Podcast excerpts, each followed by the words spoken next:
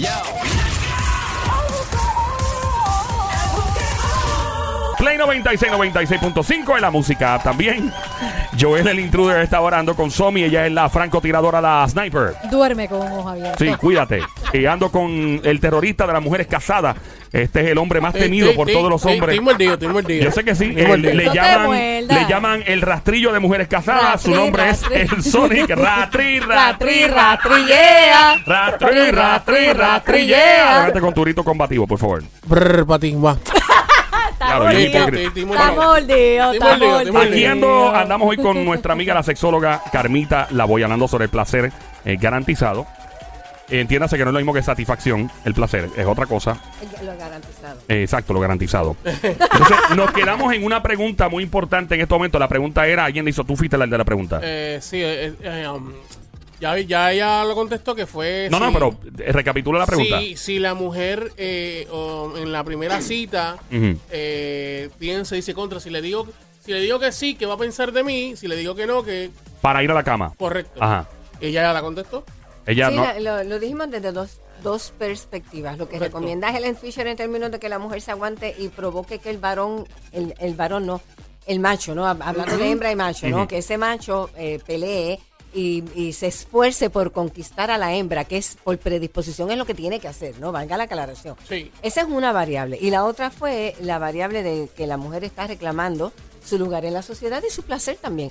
Y entonces puede pedir por esa boca en la primera, en la segunda, en la que sea. Sin embargo, añadía yo que para que ese, ese, esa experiencia sexual, ese acto sexual, no sea solamente una experiencia física y pueda convertirse en una experiencia emocional y muchas cosas más, pues hace falta entonces un poco más de vínculo entre esa pareja, porque hablábamos de que yo estoy desnuda, tú estás desnudo, estamos ahí, que ya no tengo más nada que esconder, entonces me voy a poner con los ridículos de pensar en que, ay, ¿qué va a pensar de mí si yo le pido? Exacto, O sea, exacto. en serio. Ya es ¿tú muy tarde, ya es muy tarde para eso. Ya Ya es está tarde. Pero es que no pueden haber contradicciones. Ahora yo, la, la otra pregunta que le voy a hacer, este, Yes. de la parte del hombre, si el hombre le dice a la mujer, mira, mi corazón, yo creo que no es el momento. O sea, en la primera cita yo entiendo que no es el momento. Y ella se molesta y dice, ah, pero a mí nunca me han dicho eso. La primera vez que me lo dicen. ¿Qué, cómo, ¿Cómo usted ve esa parte? No, yo doy media vuelta y me voy, muchacho. Yo no quiero decir. Si fuese al revés, yo no quiero estar al lado de esa persona. Ya, se acabó el tema. Yo, Ahí. Carmen, la voy. Ok. Yo, Carmen, Cuadrado. la voy. Pero, pero, eh, ahí el diálogo, ¿verdad? Y entonces, pues, eh, eh, que- queda de ti explicarle cuál es tu criterio, cuáles Claro. son tus valores, cuál es tu concepto, cuál es tu expectativa. La pareja no habla, la gente no habla de expectativa. Mira, yo de ti espero esto. No, ah, pues, chévere, gracias, pero no gracias. Bye, bye. Porque no me satisface. Aquí viene, entonces no me satisface y no es garantizado. Ah, pues no, tiene que ser garantizado. Y tenemos, tenemos una pregunta. Voy a dejar una pregunta mía en el aire por ahora. Y la pregunta es la siguiente. ¿Debe la persona en una primera cita conocerse y establecer los puntos claros a nivel sexual desde del primer golpe? Por ejemplo, los hombres, eh, eh, eh, supongamos, yo, yo tengo panas que son unos players con las mujeres y las engañan y les venden una falacia de que son románticos y se quieren casar. Lo que quieren es básicamente comer caliente y vámonos. Entonces le mienten y yo le digo, loco, porque tú le mientes a la jeva? Porque si le digo la verdad, que lo que yo quiero es tú sabes, algo íntimo y ya con ella, pues entonces se- automáticamente se va a alejar. Entonces está la filosofía de los hombres que dicen, yo hablo claro desde el primer día, y está la filosofía de los hombres que dicen, no, que hay, yo no hay, hablo esto es lo que hay". claro, porque si hablo claro, entonces no pasa nada. Entonces, eh, desciframos eso en los próximos minutos. Mientras tanto, tenemos una llamada en el 787-622-9650. Buenas tardes, hello. Sí, buenas tardes conmigo. Sí, contigo. Saludos, Tigo. ¿Cómo estás, Tigo? ah, ese no es el nombre, ok. bien, gracias. A ver, qué bueno. Adelante con la pregunta para nuestra amiga, la, la doctora y sexóloga Carmita Lavoy. Ok, pregunta que le hago a la doctora. ¿Por qué todavía en estos momentos existen tantos hombres que a la hora de tener sexo oral después no quieren besar a la mujer en la boca? Oh, buena pregunta. Sí. Ok. ¿También? Speechless. Ok. Sí, no, me imagino, me imagino. Ok, eh, yo termino la participación de mi última frase aquí diciendo precisamente que cómo es posible que después que dos cuerpos desnudos se entregan, estén con cosas. ¿verdad? Y O sea esa- que, una vez más, no debe haber ningún tipo de no, límite. para nada, para nada. O sea que el hombre debería nada. quitarse de la mente, eh, porque el hombre rápido, y voy a decir esto de la manera más científica posible, Ajá. el hombre rápidamente se siente como comprometido, porque obviamente está teniendo algún tipo de contacto consigo mismo, con sí mismo, eh, eh, naturaleza del acto, ¿no? Y, lo que tú estás diciendo es que los hombres que estén seguros de sí mismos y que quieran que la mujer disfrute el acto y que no deben poner ningún tipo de traba, ni ningún tipo de peaje, ni, ni, ni valla, ni nada, ninguna barrera para que el acto se disfrute totalmente. Y para eso, ese hombre también tiene que conocerse él. Tiene que conocer su cuerpo, tiene que conocer el contacto y la, la unión que hay entre su mente, su espíritu y esa genitalia. Porque no somos un ente eh, sexual solamente, ¿verdad? Nos vamos por ahí como los perritos o los animales, copulando y después seguimos andando. ¿no? La realidad es que el ser humano tiene una capacidad, tiene una conciencia y crea vínculos. Y ese vínculo es lo más importante para enaltecerlo todo. Así es que, si esa persona todavía no se ha puesto en contacto consigo mismo, ¿verdad? ¿Qué yo haría si fuera ella? Pues dejo la práctica. Tan sencillo. Es como Ah, que pues si no te tú no- gusta, te da- tú te das asco. Ah, pues se acabó esto, no lo podemos seguir haciendo. Diablo, que jaque mate. Tú sabes, así de fácil. Lo también se difícil puede ser es, viceversa también, ¿verdad? en muchas ocasiones, fíjate qué bueno que traes ese punto, Sí, porque, en pasa. demasiadas ocasiones pasa.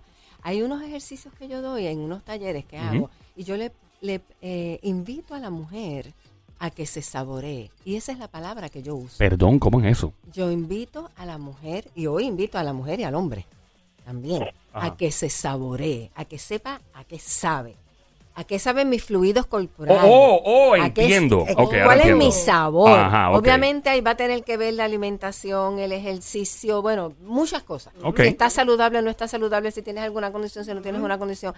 Pero la mujer, como no nos dejan desde chiquita tocarnos, y se supone que el varón es el que viene a provocar el placer, y uno más o menos así como que hands out, ¿no?